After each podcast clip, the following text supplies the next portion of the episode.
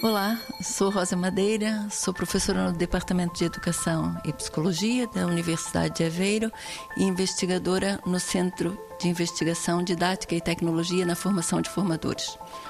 O projeto dos Hervideiros serviu-nos como campo de investigação, de questionamento do, do, das hipóteses com que nós abordávamos as comunidades ciganas, mas era um projeto de outra natureza. É um projeto de base territorial que surgiu na altura da pandemia, quando se previa que os grupos invisíveis e mais marginalizados correriam um risco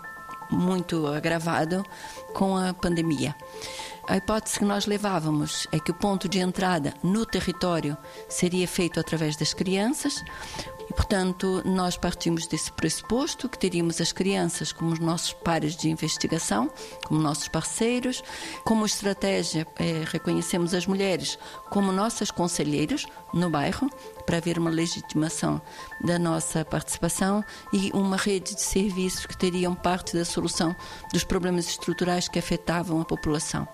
Seguindo essa via consistente de compromisso e de reconhecimento da competência das crianças,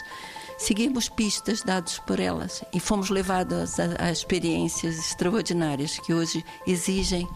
que, que voltemos aos nossos quadros de referência, a uma outra posição crítica em relação às instituições, o modo como tentamos que as crianças destas comunidades são inseridas sem ter em conta as suas circunstâncias concretas e o seu próprio entendimento da sua situação como sujeitos de aprendizagem e de participação. 90 Segundos de Ciência é uma produção conjunta Antena 1, ITQB e FCSH da Universidade Nova de Lisboa, com o apoio da Fundação para a Ciência e a Tecnologia.